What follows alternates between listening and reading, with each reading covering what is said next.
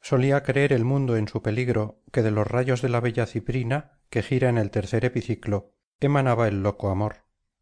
Por esto las naciones antiguas en su antiguo error no solamente la honraban por medio de sacrificios y de ruegos votivos sino que también honraban a dione y a cupido a aquélla como madre y a éste como a hijo suyo y decían que estaba sentada en el regazo de dido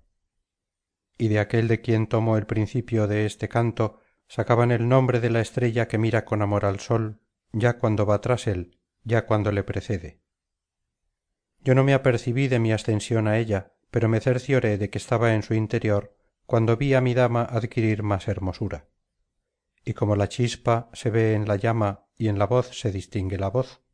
cuando la una sostiene una nota y la otra verifica diferentes modulaciones del mismo modo vi en aquella luz otros resplandores que se movían en círculo con más o menos agilidad con arreglo según creo a sus dichosas visiones eternas. De fría nube no salieron jamás visibles o invisibles vientos tan veloces que no parecieran entorpecidos y lentos a quien hubiera visto llegar hasta nosotros a aquellos divinos fulgores dejando la órbita comenzada antes en el cielo de los serafines y tras aquellos que se nos habían aparecido delante resonaba hosanna tan dulcemente que nunca me ha abandonado el deseo de volverlo a oír. Entonces se adelantó uno de ellos hacia nosotros y empezó a decir solo todos estamos prontos en tu obsequio para que te regocijes en nosotros.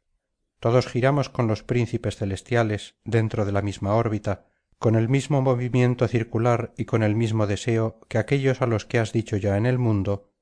vosotros que por vuestra inteligencia hacéis mover el tercer cielo y estamos tan llenos de amor que por agradarte no nos será menos dulce un momento de reposo. Después que mis ojos se fijaron con respeto en mi dama y que ella con sus miradas los hubo contentado y asegurado los volví hacia la resplandeciente alma que tanto se me había ofrecido y di quién fuiste fue mi respuesta impregnada del mayor afecto oh de qué nuevo fulgor la vi brillar a causa de la alegría que acrecentó cuando yo la hablé su anterior alegría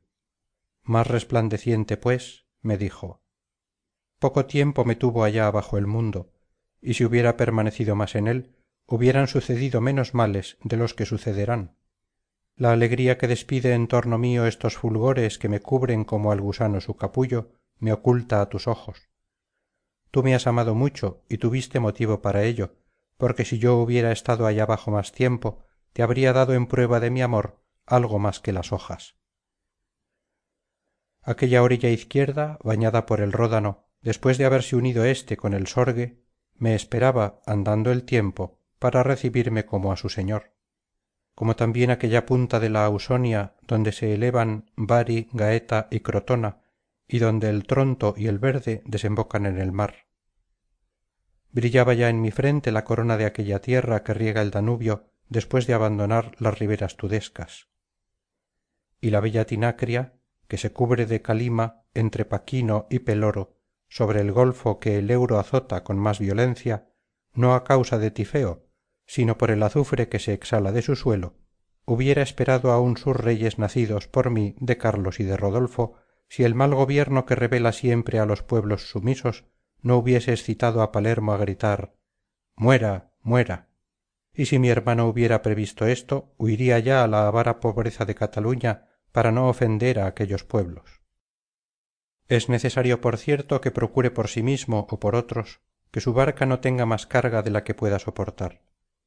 Su índole que de liberal se ha hecho avara necesitaría ministros que no se cuidasen de acaparar para sí mismos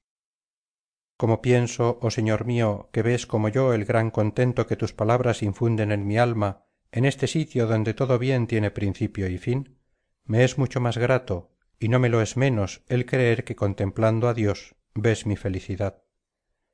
Del mismo modo que me has proporcionado esta alegría aclárame pues que con tus palabras me has hecho dudar cómo de una semilla dulce puede salir un fruto amargo esto le dije y él me contestó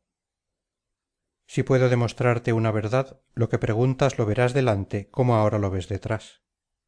El bien que da movimiento y alegría a todo el reino por donde asciendes hace de su providencia la fuerza motriz de estos grandes cuerpos.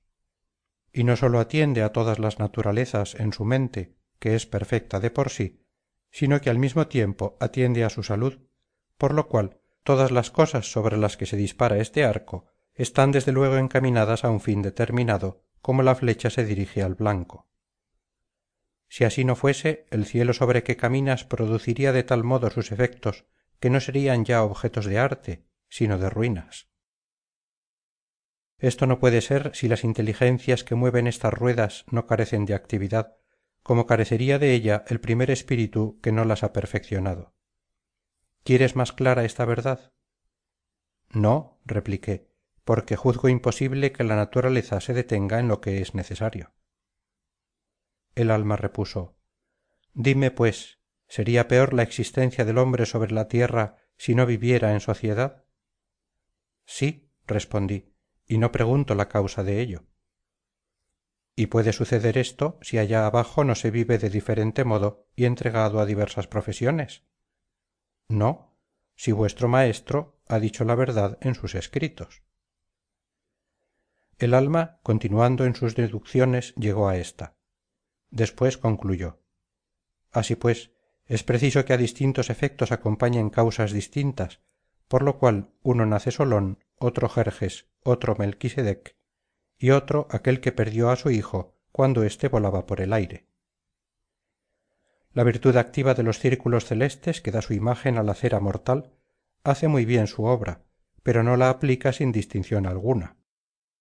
de ahí procede que esaú se aparte por su origen de jacob y que quirino nazca de un padre tan vil que se remonta a marte. La naturaleza engendrada sería siempre semejante a la naturaleza que engendra si la providencia divina no fuese la más fuerte.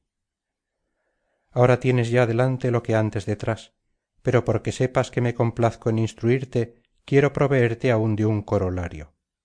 la naturaleza es siempre estéril si la fortuna le es contraria como toda simiente esparcida fuera del clima que la conviene. Y si el mundo allá abajo se apoyara en los cimientos que pone la naturaleza habría por cierto mejores habitantes en él. Pero vosotros destináis para el templo al que nació para ceñir la espada y hacéis rey al que debía ser predicador. Así es que vuestros pasos se separan siempre del camino recto canto octavo del paraíso